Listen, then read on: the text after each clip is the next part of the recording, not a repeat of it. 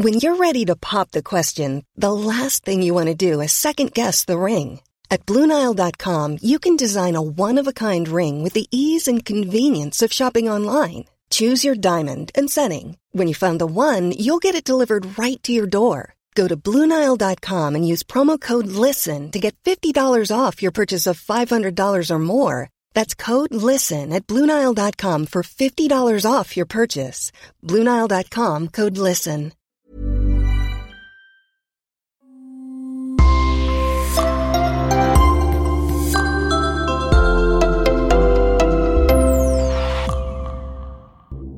Bonjour et bienvenue à tous. Aujourd'hui, nous allons vous parler d'un véritable mythe. Le couple criminel le plus notoire d'Amérique, Bonnie Parker et Clyde Barrow. Une histoire d'amour légendaire entre deux jeunes voyous qui ont choisi de se rebeller contre l'autorité implacable, de s'échapper d'une vie misérable sans perspective d'avenir et de vivre ensemble deux années intenses main dans la main jusqu'à la mort. Voici la véritable histoire de Bonnie et Clyde.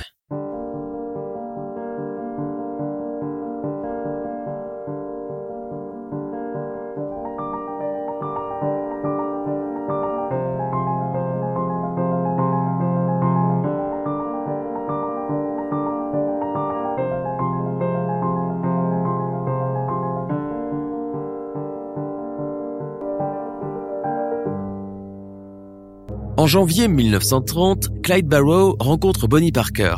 Il a 20 ans et elle en a 19.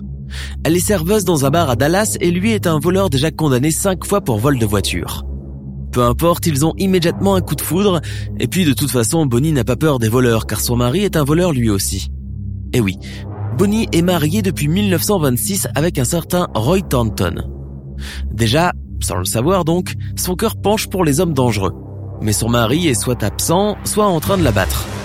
Il finit en prison en janvier 1929 pour braquage de banque à main armée et détenu dans une prison de Dallas.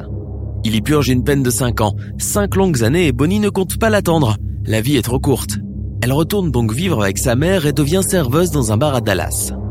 Clyde Barrow est originaire lui aussi de la banlieue de Dallas. Il vit avec ses parents paysans et six frères et sœurs à West Dallas, dans un bidonville sobrement surnommé l'antichambre du diable, où la famille possède une roulotte. C'est peut-être cet enfant sous la pauvreté et le mot d'ordre qui le poussera à devenir hors la loi. En 1926, le jeune Clyde n'a que 17 ans. Il est pourtant déjà bien connu de la police locale. Vol de voiture et braquage, rien ne lui fait peur. Et par deux fois, entre 1928 et 1929, Clyde se fait attraper par les forces de l'ordre. Ces deux écorchés vifs sont à fleur de peau et devaient absolument se rencontrer par la force des choses. Effectivement, le destin les réunit chez Clarence Clay, une amie commune. Le coup de foudre est immédiat. Bonnie et Clyde ne se lâchent plus depuis ce jour. Deux mois après, Clyde est rattrapé par la justice et le voilait devant le tribunal de Waco au Texas pour une série de 7 vols supérieurs à 50 dollars. De nos jours, il n'aurait écopé que de 3 mois, grand maximum. Sauf que nous sommes en 1930, aux États-Unis, en pleine Grande Dépression et en pleine Prohibition. La justice est implacable et veut dissuader les gens de choisir le vol pour s'en sortir. Alors le jeune Clyde prend le maximum du maximum, 14 ans de prison. Il se retrouve au pénitencier de Waco, à 100 km de Dallas, loin de Bonnie. Ni une ni deux, Bonnie déménage et va s'installer chez une cousine à Waco. Elle veut être près de son Clyde, qu'elle va désormais voir deux fois par jour au parloir, le matin et l'après-midi. Mais en prison, Clyde ne compte pas y rester bien longtemps. Il a un plan d'évasion et se lie d'amitié avec son compagnon de cellule Turner. Ce dernier a un flingue chez lui à Waco et ils ont besoin de Bonnie pour aller le chercher. Elle s'exécute et, par une embrassade appuyée au parloir, elle glisse le pistolet dans la poche de Clyde. Les deux prisonniers prennent ensuite en otage un gardien et s'enfuient dardard. Manque de bol, moins d'une semaine après, ils sont rattrapés à quelques kilomètres de là, aux environs de l'Ohio. Retour en prison, mais cette fois-ci, Clyde est emmené dans un terrible pénitencier au Texas, le Eastham Prison Farm, beaucoup plus sécurisé et beaucoup plus grand. C'est un enfer, la prison est surpeuplée, les gardiens méchants et rudes, et les prisonniers triment durement dans les champs de coton et les champs de maïs sous les coups de fouet qui tombent en permanence. À Eastham Prison Farm, les prisonniers n'ont pas le droit aux visites. Bonnie retourne chez sa mère à Dallas et reprend son job de serveuse, le cœur brisé en mille morceaux. Clyde, lui, n'est plus le bébé voyou comme on le surnommait. Il s'endurcit rapidement à cause des conditions de vie de la prison et d'ailleurs c'est à Eastham Prison Farm que le jeune homme commet son premier meurtre. Ed Crowder, un codétenu d'un mètre 90, qu'il agresse sexuellement à plusieurs reprises. En lui assénant un coup fatal au crâne, Clyde échappe au viol à répétition qu'il subissait et arrive au passage à faire porter le chapeau à un autre prisonnier. Clyde élabore un autre plan d'évasion dans un champ de coton. Il demande à un codétenu de lui donner un coup de hache sur le pied. L'autre s'exécute et lui arrache deux orteils. Clyde se fait hospitaliser et coup de bol, il n'a même pas besoin de tenter de s'évader au final, car au même moment, sa mère dépose une demande de grâce. Son hospitalisation va peser lourd sur la décision des juges. Clyde bénéficie de la liberté sur parole. À sa sortie, il retrouve Bonnie. Deux ans qu'ils ne se sont pas vus. Ils s'embrassent et c'est reparti. Dans un premier temps, ils essaient de devenir un couple normal. Clyde trouve un boulot et essaie de se remettre sur le bon chemin, mais ses anciens camarades de prison le retrouvent et l'embarquent avec eux. Clyde ne se fait pas prier, sans doute il n'attend d'ailleurs que cela. Il reprend la route et monte avec eux le Gang Barrow. Il s'équipe, achète des armes et des munitions. Bonnie n'hésite pas à suivre Clyde et intègre le gang, elle aussi. Ils volent une voiture, sont poursuivis par la police, et c'est finalement au tour de Bonnie de finir derrière les barreaux pour quelques mois. C'est là, une fois séparée de son amant, qu'elle réalise tout son amour pour lui. Clyde devient sa raison de vivre. Une fois libérée, elle le retrouve dans une ferme délabrée où ils organisent les braquages. Le gang Barrow commence à faire parler de lui. En son sein, quelques criminels dont le passage reste éphémère, mais également son frère Buck Barrow et sa femme Blanche. Avec Bonnie et Clyde, ils parcourent les comtés et pillent tout ce qu'ils peuvent sur leur passage. Les mois passent et les victimes s'enchaînent. Petit à petit, le couple devient populaire et entre dans la légende. L'intérêt de l'Amérique pour ces deux assassins débute en 1933 lorsque dans l'urgence de quitter une de leurs planques, ils laissent une série de clichés derrière eux. Heureux, armés, cigares à la main ou à la bouche, ils sont beaux, jeunes et rebelles. Bonnie surtout captive, car une femme braqueuse c'est du jamais vu. Ils vont passionner une Amérique en mal de rêve. Il faut se remettre dans le contexte. En ce temps-là, les États-Unis traversent une crise économique sans précédent qui laisse beaucoup de gens ruinés. La Grande Dépression entre 1919 et 1933 amène la misère et la pauvreté après une euphorique prospérité. La disette, la prohibition et l'interdiction de l'alcool entraînent ensuite la prolifération du crime et la multiplication des gangs dans une Amérique meurtrie. Le désespoir s'installe dans le pays, au moment où les Capone font des affaires et propagent la terreur. Bonnie et Clyde, ces sortes de Robin des Bois, eux, sont sympathiques. Ils vont chercher là où il est dans les banques. En plus, c'est une histoire d'amour et en temps de crise, un peu de romantisme ne fait que du bien à la population. Une légende naît. Bonnie et Clyde passent le plus clair de leur temps sur la route. As du volant, le jeune homme vole les modèles les plus puissants. En juin 1933, il commet pourtant l'irréparable. À pleine vitesse, il ne voit pas un panneau de déviation. La voiture fait un tonneau et s'enflamme. Clyde s'en échappe rapidement, mais Bonnie reste prisonnière des flammes un bon moment. Cela lui coûtera sa jambe droite. Mal soignée, car elle n'y applique que de la levure et de la graisse, elle ne tient vite plus debout et jamais elle ne pourra remarcher correctement. Pourtant, Clyde ne peut se résoudre à abandonner sa bien-aimée, ni à la laisser et à partir se soigner.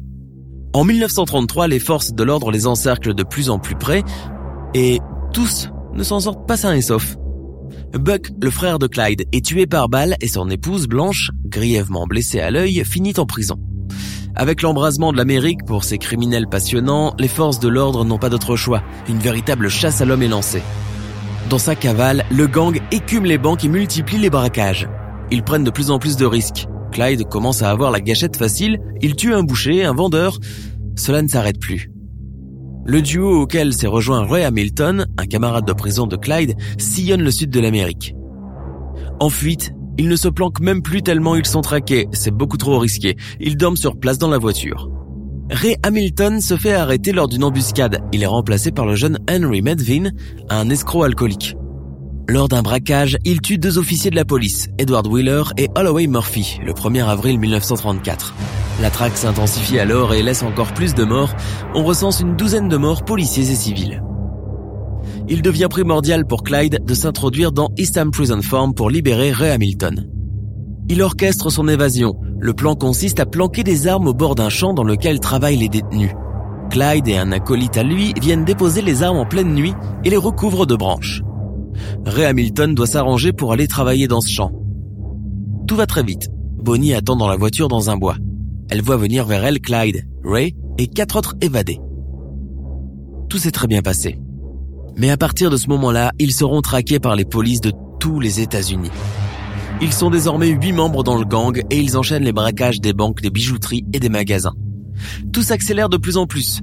Tous les jours on parle d'eux dans la presse. Le directeur de Eastham Prison Farm, se sentant humilié personnellement par Clyde, car il a pu faire évader cinq détenus sous sa responsabilité, fulmine de colère. Sans consulter la police, il engage Frank Hammer, le célèbre et redoutable Texas Ranger. Ce Texas Ranger, pour l'anecdote, élimine toujours les voyous. Il ne fait jamais de prisonniers. Il choisit donc de monter, avec de l'aide, une embuscade. Ils ont une seule consigne, tuer quiconque passerait sur leur chemin. La peur et la discorde gagnent les membres du gang quand ils apprennent que Frank Hammer les traque. Ray Hamilton et les autres évadés n'assument plus et décident de quitter le clan. Bonnie et Clyde se retrouvent seuls face à leur destin. Jusqu'à la mort, rien n'arrête leur folle équipée sauvage et romantique. Au mois de mai, les amants terribles tombent dans le piège du Texas Ranger. Un homme avec sa voiture sur le côté leur demande de s'arrêter pour l'aider.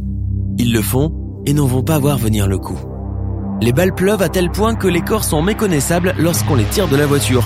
La route 154, décor sanglant du meurtre de Bonnie et Clyde, devient immédiatement un lieu de pèlerinage. Les corps sont encore là lorsque les premiers badauds débarquent. On arrache des bouts de vêtements, on essaie de sectionner des membres pour les récupérer. Des dizaines de milliers d'admirateurs se rendent à leurs enterrements respectifs. Ils sont enterrés séparément, contrairement à leurs souhaits. Une immense couronne de fleurs est offerte par les journalistes de Dallas à ceux qui ont fait couler tant d'encre et qui continuent aujourd'hui encore de nourrir la culture populaire. Ils resteront des héros légendaires et les amants incroyables de l'Amérique des années 30.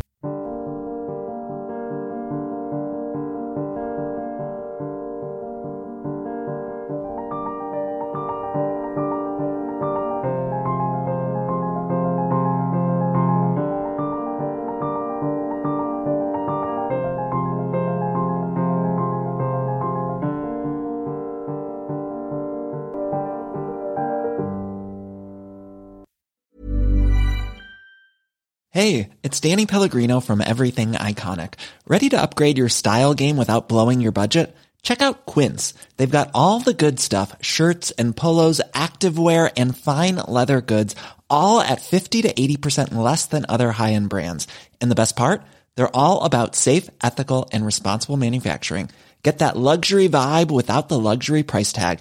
Hit up quince.com slash upgrade for free shipping and 365 day returns on your next order. That's quince.com slash upgrade. Tired of ads interrupting your gripping investigations?